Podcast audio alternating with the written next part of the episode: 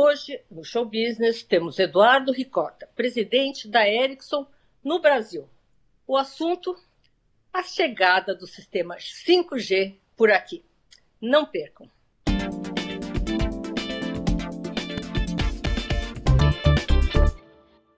Oi, Eduardo, bem-vindo ao Show Business. Muito prazer tê-lo aqui conosco. Queria começar fazendo uma pergunta simples. Afinal de contas, o 5G vai sair ou não vai? Olá, Sônia. É um prazer estar aqui com você no Show Business. Obrigado pelo convite. O 5G vai sair, Sônia. É, acredito que até o meio do ano a gente já deve ter o leilão das frequências é, para lançar a rede 5G. Então, é, o, o 5G já vai ser uma realidade no Brasil em breve. Você é presidente da Ericsson, né? Aqui no Brasil. É, que que a, quanto tempo a Ericsson uh, espera? Vocês devem fazer projeções, né? Entre o leilão, a, a apuração do vencedor e a fabricação de equipamento para o 5G. Olha, Sônia, a, a gente deve ter até o fim de fevereiro, a gente deve ter um posicionamento da, da Anatel com relação às regras do leilão. Após isso, o TCU tem 150 dias para se posicionar. É, eu acredito que a gente, esse período é, vai ser um pouco mais curto, acredito que entre 60 e 90 dias o TCU se posicione com relação às regras do leilão então, após isso, já pode ter o leilão das frequências, que deve acontecer por volta de junho, mais ou menos, julho deste ano. Se a gente tiver é, esse cronograma, provavelmente nós vamos ter começar a instalar as primeiras a primeira rede 5G ainda esse ano e um, um, a implementação massiva da tecnologia no ano que vem. É mais ou menos isso que a gente está prevendo e a Ericsson já está preparada para fazer a, a, entrega do 5G aqui no Brasil. É, Você nós... já tem o equipamento aqui já montado, ou está em já. fase de produção, ou você já tem algo no estoque? Então, Sônia, a gente, é, em novembro de 2019, a gente anunciou um investimento de um bilhão de reais é, nos próximos cinco anos não só para é, ter a linha de montagem 5G na nossa fábrica em São José dos Campos, mas também para é, parte desse, desse investimento ele vai para pesquisa e inovação. Então, a gente começou no ano passado a montar a linha de 5G, em breve está pronto para atender a demanda do mercado brasileiro e uh, vale a pena lembrar que a gente exporta 40% da nossa produção 2G, 3G, 4G e também do 5G, 40% é exportado para o resto dos países na América Latina. Eduardo, explica para o nosso telespectador qual a diferença entre 4G e 5G, 3G, 2G. A gente fala muito isso, isso sai muito nos jornais, mas ninguém explica a vantagem de um, a desvantagem de outro, ou enfim, é uma frequente evolução do sistema? Conta aqui um pouquinho para gente. É, se a gente lembra lá no 2G, Sônia, de forma bem simples, a gente praticamente tinha chamada de voz. Né? No, na, com a entrada do 3G e do 4G, a gente começou a ver é, um número bem maior de interações, principalmente quando chegou, chegaram os primeiros smartphones. A gente começou a ver e-mail, é, fazer download de, de pequenos vídeos. Depois, com a chegada do, do 4G, né, a gente começou a ver o Spotify, é, alguns aplicativos tipo Uber. Então, a gente começou a ver a massificação de algumas aplicações. O 5G ele é bem diferente das, das tecnologias anteriores. Por quê? Porque ele tem três diferenciais. Primeiro é a velocidade de conexão, então, ele aumenta até 100 vezes a velocidade de navegação ou de uma aplicação crítica que você pode ter no seu negócio. Segundo, é o tempo de resposta, que a gente fala que é latência, né? Então, é o tempo de resposta para você ter uma aplicação. O que acontece? Hoje em dia, Sônia, isso é, é, eu vou tentar é, é, colocar de forma mais simples. Hoje, por exemplo, qual a dificuldade da gente ter carros autônomos conectados numa rede 2G, 3G e 4G. O tempo de resposta ele é muito longo. Então, se você tem um, um carro autônomo, passa uma pessoa na sua frente, provavelmente você não vai ter tempo de frear, porque o tempo de resposta é muito longo. Na rede 5G, é aí que está a grande sacada da tecnologia. É instantâneo, é como se fosse num piscar de olhos. Então você começa a dar instantaneidade nas aplicações. E é isso que traz o 5G. A, a, a, conectividade instantânea junto com o aumento da velocidade, ele consegue transformar vários modelos de negócio, principalmente em diversos setores da economia. Estou falando de saúde, educação, indústria 4.0 e agronegócio. A gente tem vários exemplos de aplicações que demonstram isso. E por último, o 5G tem uma capacidade maior. Então, só para os telespectadores que estão nos assistindo aí. Então, a gente tem, primeiro, uma velocidade é, mais rápida de conexão, segundo é o tempo de resposta, terceiro é a capacidade. Eu, dona de um celular, né? Eu vou, uh, uh, enfim, optar por ter o 5G. Quais as vantagens que eu vou ter? Como é que a Ericsson vai, esse aparelho vai ser muito diferente? Vocês ou é uma surpresa para o mercado? Não, os, os, aparelhos vão ser aparelhos similares com os aparelhos que a gente tem hoje. O que, o que vai mudar é, é o que você pode fazer com a tecnologia. Então, vou dar um exemplo, Sônia, só para tentar contextualizar. No 4G, quando a gente lançou as primeiras redes 4G há 10 anos atrás, nos Estados Unidos, é, logo depois começaram a vir um monte de inovação. Então, por exemplo, o Uber é, veio depois que a gente conseguiu fazer uma rede 4G com velocidade de dados, apareceu o Uber. O Spotify, ninguém imaginava que a gente poderia ter streaming de vídeo através da rede móvel. A gente conseguiu através da tecnologia. E no 5G ele não vai ser diferente, só que com diferentes aplicações. Nós trouxemos aqui para o Brasil e fizemos uma demonstração há um tempo atrás, onde a gente colocou um médico em um local e uma, uma gestante em outro local. E foi feito um exame de ultrassonografia à distância. Porque, como o tempo de resposta ele é, é imediato, é, o, o, na frente do médico ele tinha uma, um, um joystick e tinha uma, uma, uma televisão.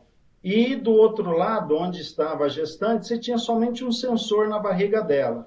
Então ele ia mexer no joystick, automaticamente ele ia é, é, mexendo o sensor na barriga da gestante, que pode ser qualquer pessoa pode segurar, não precisa ser um especialista, e foi feito o exame à distância. Então isso mostra um pouco o impacto que a tecnologia pode ter, por exemplo, em saúde. Se a gente poderia, por exemplo, ter hospitais digitais. A medicina deve ser, um, enfim, uma revolução, né?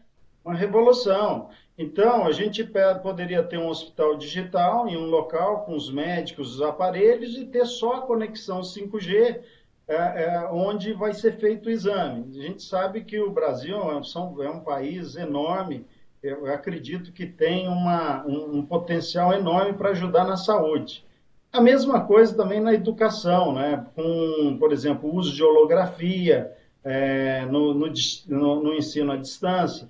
A gente viu aí que durante a pandemia, é, milhões de, de, de, alunos passaram é, de, de, aulas presenciais para online, mas o conteúdo não está preparado é, para ter aula online. Então, é, gente, eu tenho certeza que o 5G vem para melhorar essa experiência na educação também. Aí tem entretenimento e indústria 4.0. Eduardo, agora você, acabou de dar uma aula para gente sobre 5G. Eu vou te interromper um pouquinho e a gente volta já já.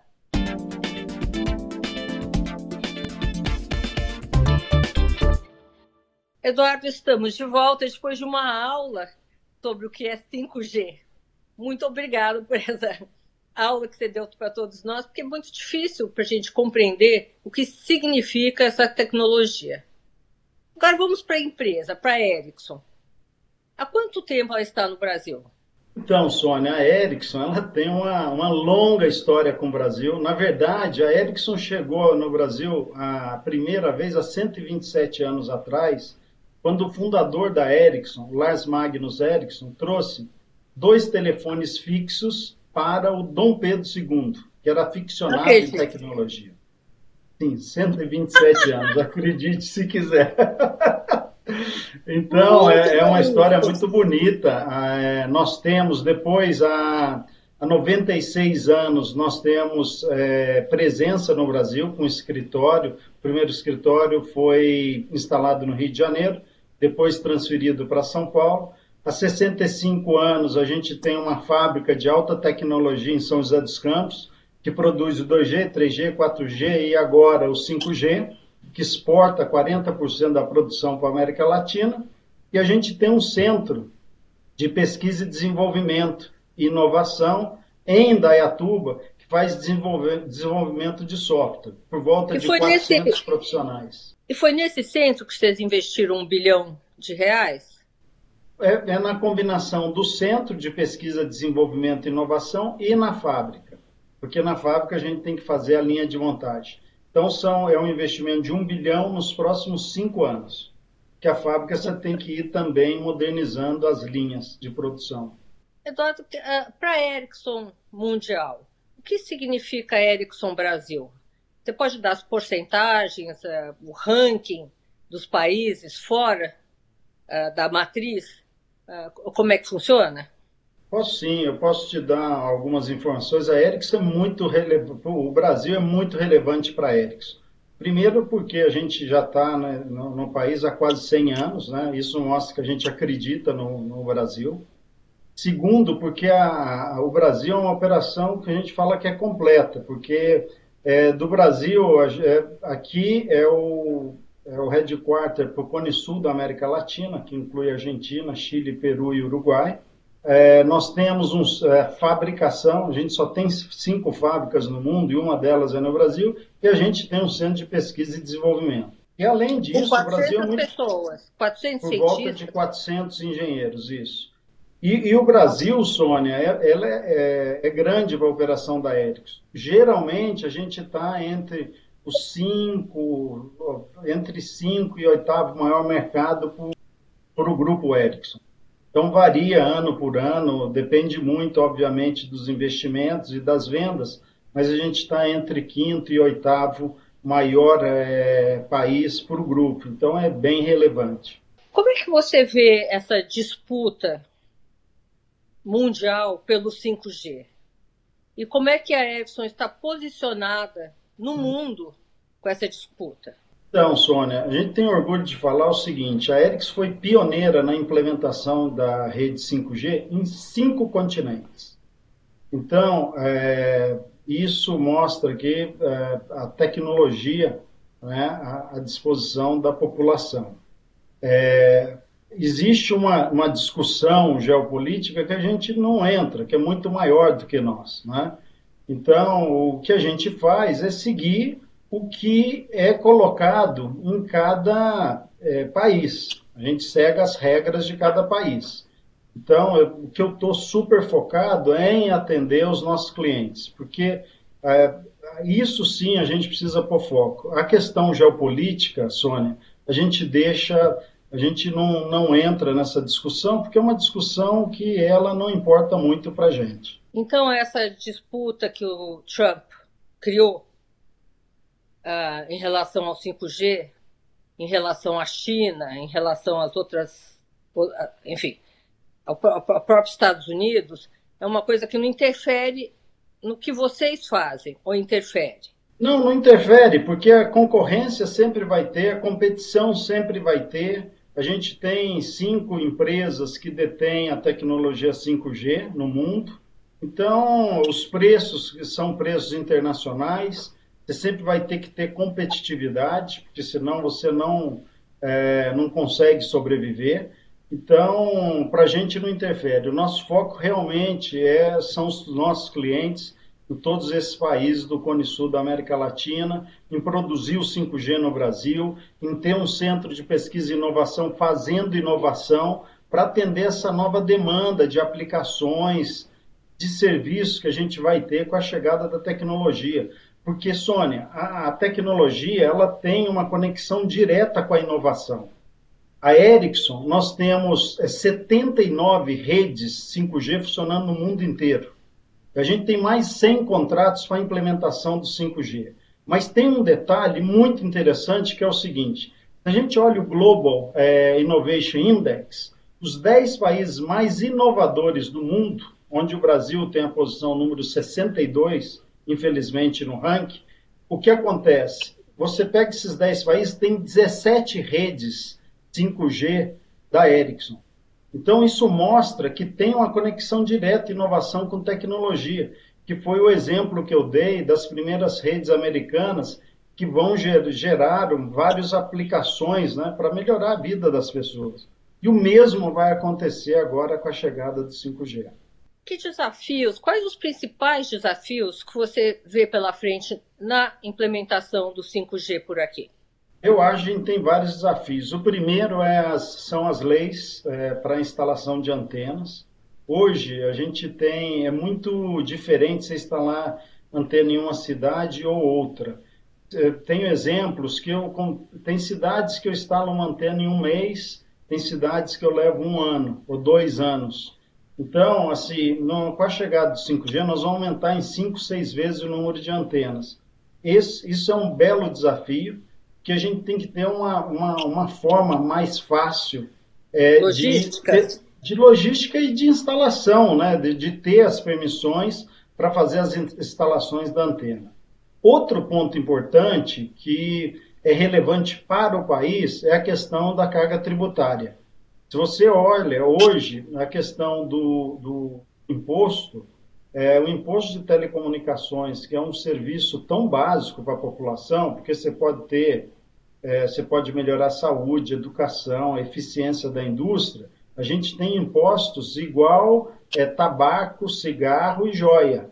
Então, eu acho que a gente tem que repensar esse modelo. Por quê? Porque quanto mais a gente consegue diminuir essa carga tributária, mais acesso a gente dá à população a essa plataforma digital que vai desenvolver, vai cobrir mais cidades, mais hospitais, o campo que é tão desconectado. É, é de, de, de, a gente tem um gap digital no Brasil, Sônia, enorme. A gente pega o setor financeiro, é super digitalizado, o agronegócio, pouco digitalizado. Então, a gente precisa diminuir esse gap. E a carga tributária realmente é um, é um grande desafio. E, por último, eu acho que é a questão que a gente praticamente já superou, que é a questão de ter um leilão não arrecadatório.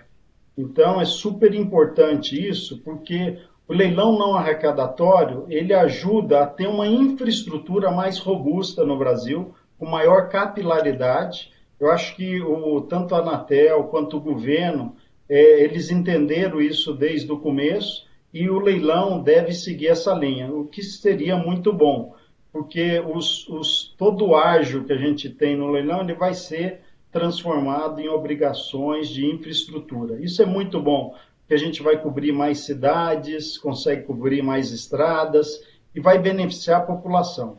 Além de beneficiar também o governo, porque como a carga tributária é muito alta no Brasil, quando você aumenta a, a capilaridade dessa infraestrutura digital, você precisa é, fazer, eh, comprar novos telefones, tem novos produtos, novos serviços que geram uma carga arrecadatória para o governo também muito alta. Eduardo, infelizmente eu estou aqui na profissão há 20 muitos anos e estou esperando a reforma tributária desde então. Só vi no Brasil, desde em qualquer governo, aumentos de arrecadação, nunca corte de custos né? Nunca corte custos. Eu vou te fazer uma provocação. Qual a chance desse leilão não ser arrecadatório? E qual a chance uh, do governo conseguir passar uma reforma tributária uh, nos moldes que o, o país vire um, um, um, um, enfim, acabe com essa balbúrdia tributária que existe. A Petrobras tem 500 uh, pessoas só para cuidar dessa parte. É uma coisa muito esquisita. Você vê alguma chance nisso? Ou o país vai ter que quebrar para poder implantar reformas? Eu acho que com relação ao leilão é, arrecadatório, eu vejo que a chance é bem grande, Sônia. Eu acho que tem um, um entendimento é, muito bom, inclusive dentro do governo, que, que deve seguir essa linha. Eu não vejo que, que vá para uma linha diferente dessa. Na, de verdade, hoje, para mim seria uma surpresa se houvesse alguma mudança. Com relação à tributação, já é mais difícil. É mais difícil porque, principalmente durante a pandemia, a gente sabe que a economia, é, não só no Brasil, mas, na, mas em na, todos os países da América Latina, a gente teve crescimento negativo. Isso impacta a arrecadação. Então, é, é, é, eu acho que a, a grande dificuldade que a gente tem é achar o time correto para fazer isso, porque a gente está numa a arrecadação ela está caindo e quando a gente fala de cortar impostos é, significa que vai ter que cair ainda mais. Então eu acho que aí a gente tem um desafio muito maior. Vocês fizeram um estudo sobre o impacto econômico do 5G no país? Fizemos sim, Sônia. A gente fez um estudo que a, a digitalização no Brasil é, ela tem um impacto positivo na economia de quase 400 bilhões de reais entre 2021 e 2030. E um terço desse impacto ele vai vir por causa do 5G. Então, o impacto do 5G na economia ele vai ser 30% desses 400 bilhões, por volta de 120 bilhões, perdão, é 120 bilhões de reais nos próximos é, 10 anos.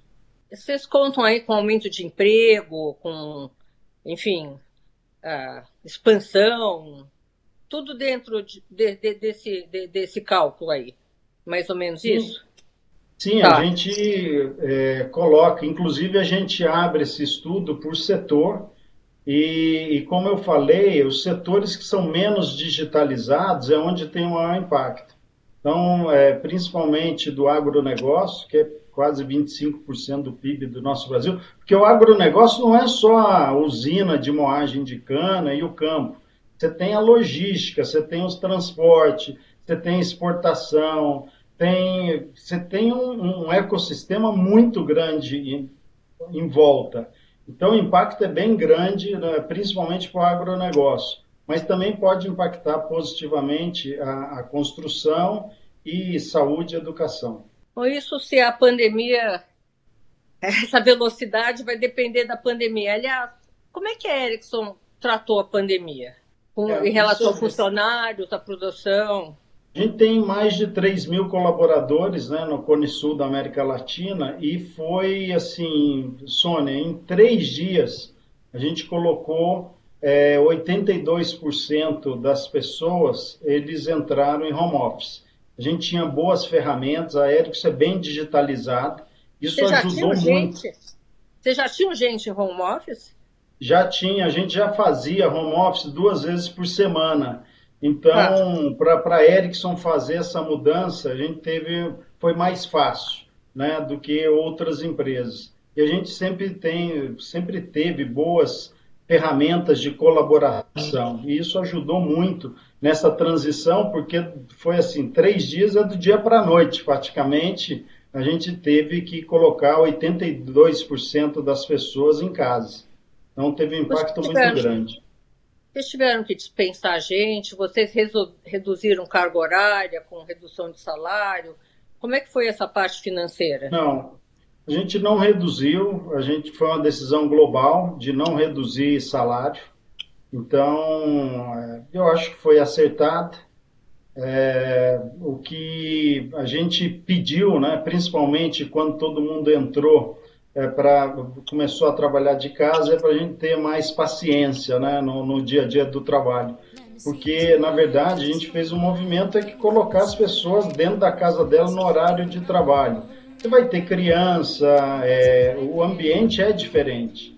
Então, o que a gente conversou bastante com os funcionários é para ter mais flexibilidade um com o outro, entender que às vezes talvez a pessoa não esteja disponível no momento que, que uma outra pessoa precisar.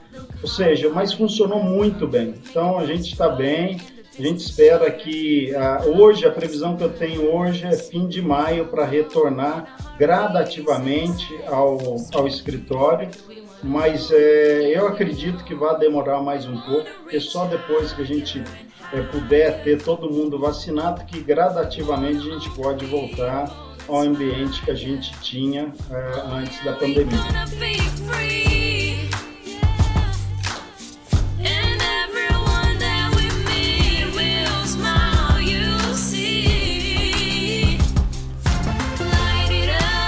A gente vai mudar, Sônia. O mundo mudou. A gente pega a aceleração digital que a gente teve durante a pandemia foi incrível.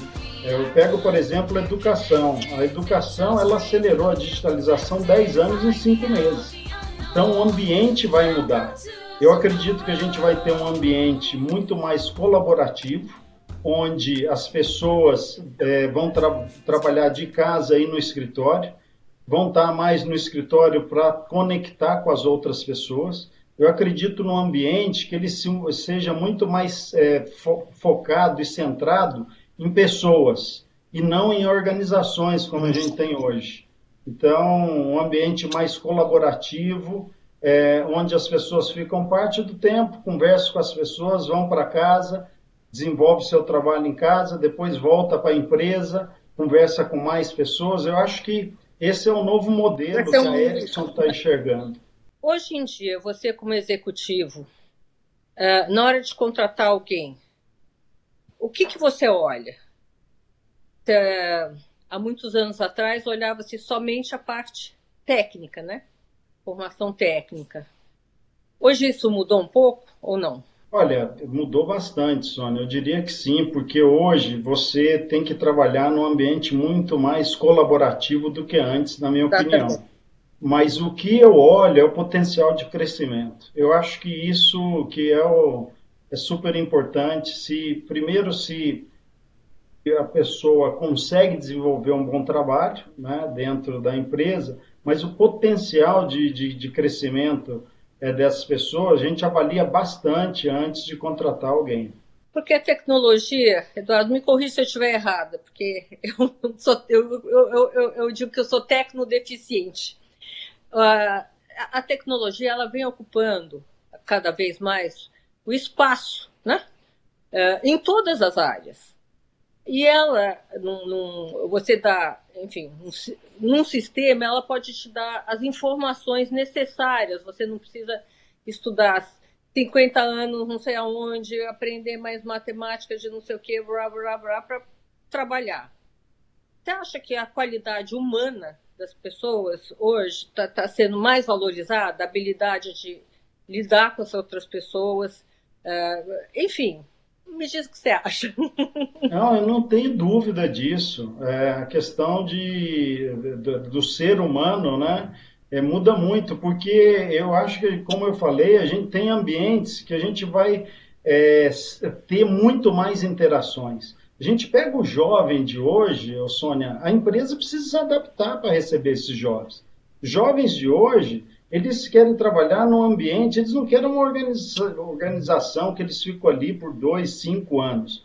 Eles querem um ambiente muito mais rotativo. A gente já trabalha num ambiente que a gente, é, onde você trabalha mais por tarefas. Então você forma um grupo, faz uma tarefa de três meses, outro grupo com uma tarefa de um ano, e, e você vai é, fazendo uma rotação desses funcionários. A empresa precisa se adaptar também para esses jovens talentos. E isso a gente tem feito. É difícil, principalmente numa empresa grande, uma empresa que tem 140 anos, é tudo super estruturado e bem definido. É difícil fazer isso, mas a gente tem conseguido, é, conseguido é, fazer de forma muito boa essa experiência, trazendo esses jovens, aprendendo com eles também a forma como a gente tem que trabalhar. É, eu vou explorar, vou explorar isso um pouquinho mais no próximo bloco. Vou te interromper um segundo, porque eu quero saber o quanto a tecnologia vai ocupar espaço do ser humano. Mas um minutinho só.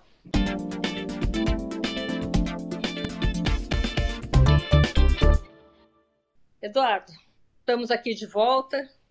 Queria te explorar um pouquinho sobre essa teoria que a tecnologia vai ocupar o espaço do, do, do humano, do trabalho humano, da força-tarefa humana. Sônia, eu, eu, costumo dar um exemplo, que é o, o, o, exemplo da fábrica que a gente tem em São José dos Campos. Então, é, se a gente olha muitos anos atrás, a fábrica tinha um número muito maior de, de funcionários do que tem hoje. Hoje é muito mais digitalizado, é, é, é tudo automatizado. Então, assim, tem um número bem menor de funcionários. Mas, por outro lado, por exemplo, hoje eu tenho, por exemplo, pesquisa, desenvolvimento, inovação de software, que aqui no Brasil, que antes eu não tinha na mesmo, no mesmo número. Então, acredito que muitos empregos acabam sendo, é, vão sumir e outros empregos vão aparecer. Eu acho que é uma transformação que a gente vai viver no dia a dia. O Uber é um bom exemplo do número de empregos que foram criados num pequeno espaço de tempo. Eu acho que esse é um, é um bom exemplo de como a sociedade vai se transformando e, com, e graças a parte pela tecnologia, né, Sônia? Porque a gente tem o Uber hoje porque a gente consegue, através de uma rede 4G ou 5G, a gente consegue é, encontrar o, o, tem o aplicativo, tem o, motorista, o carro, a gente sabe onde está posicionado.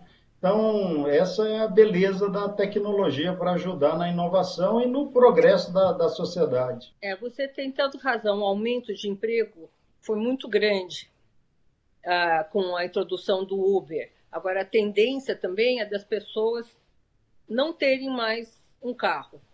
Você acha que as montadoras vão ser as grandes ah, operadoras de Ubers pelo, pelo mundo? É, eu acho que elas estão, elas estão, elas vão se adaptar. Vai ter um período aí, já, a gente já está tendo um período de disrupção total.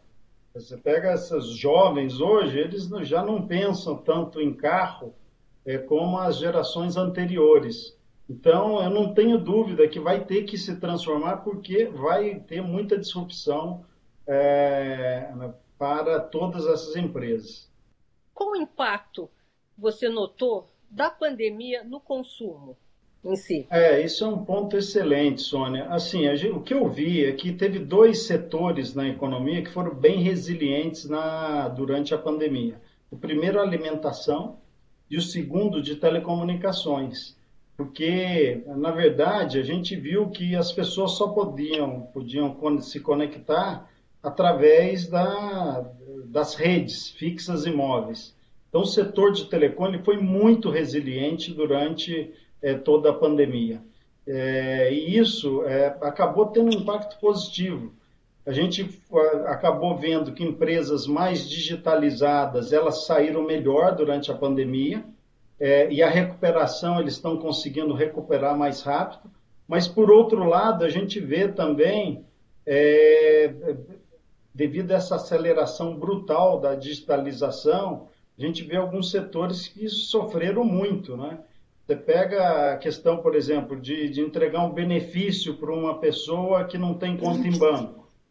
Então, assim, as plataformas, é, conteúdo de é, para aula online, é, a gente pega, o, o próprio governo precisa melhorar a digitalização das plataformas para conseguir prestar um serviço melhor. Então, tem desafios que eu, que eu acredito que a gente vai aí, ao, ao, longo do tempo, melhorando, Sônia, porque foi uma, uma mudança radical aí nos últimos meses durante a pandemia. Eduardo, as operadoras tiveram que comprar mais equipamentos nessa pandemia para sustentar o tráfego. Houve algum momento que a rede ameaçou entrar em colapso? Olha só, não chegou a entrar em colapso e não, não ia chegar, mas houve um aumento brutal do volume de tráfego, as pessoas estavam em casa, mas é, todo mundo é, trabalhando, é, ligando para parente. Então, é, o tráfego no Brasil ele cresceu é, volta de 30% durante a pandemia. Nossa! Então, assim, Isso está se mantendo? está se mantendo. Isso que é o mais interessante. Por quê? Porque agora, quando a gente vê, principalmente em países que a pandemia já está diminuindo, as pessoas estão vacinadas, o tráfego não está voltando, é, tá voltando é, né? como antes. E por quê? Porque as pessoas mudaram de hábito. Você pega, por exemplo, a Sul América, ela fazia 500 é, consultas online por mês. Hoje, mais de 80 mil. Eu acredito que vai continuar crescendo. E isso é devido à aceleração da digitalização que a gente está vendo não só no Brasil, mas em diversas partes do mundo. Foi no mundo inteiro. O Brasil não é um. É um mundo novo, né? Para encerrar aqui, Eduardo, eu queria que você contasse para a gente o que, que você espera desse admirável mundo novo que vem por aí. Olha, eu, eu acredito que seja um mundo, mundo mais humano, onde as pessoas é, consigam é, conviver melhor. Eu acho que isso, eu espero que isso seja é, é forte também no ambiente de trabalho. É, e, e, um mundo muito mais é, conectado e digitalizado, Sônia, porque o que eu vejo hoje, esse crescimento da digitalização, não acredito que vai parar depois da pandemia. Eu acho que a gente está começando aí uma nova era. Ai, tomara. Ah, Eduardo, muito obrigada pela sua entrevista. Espero vê-lo outras vezes aqui com a gente. Obrigado, Sônia. É um prazer sempre estar aqui com você e participando do Showbiz. Um grande abraço e bom ano aí para todos vocês.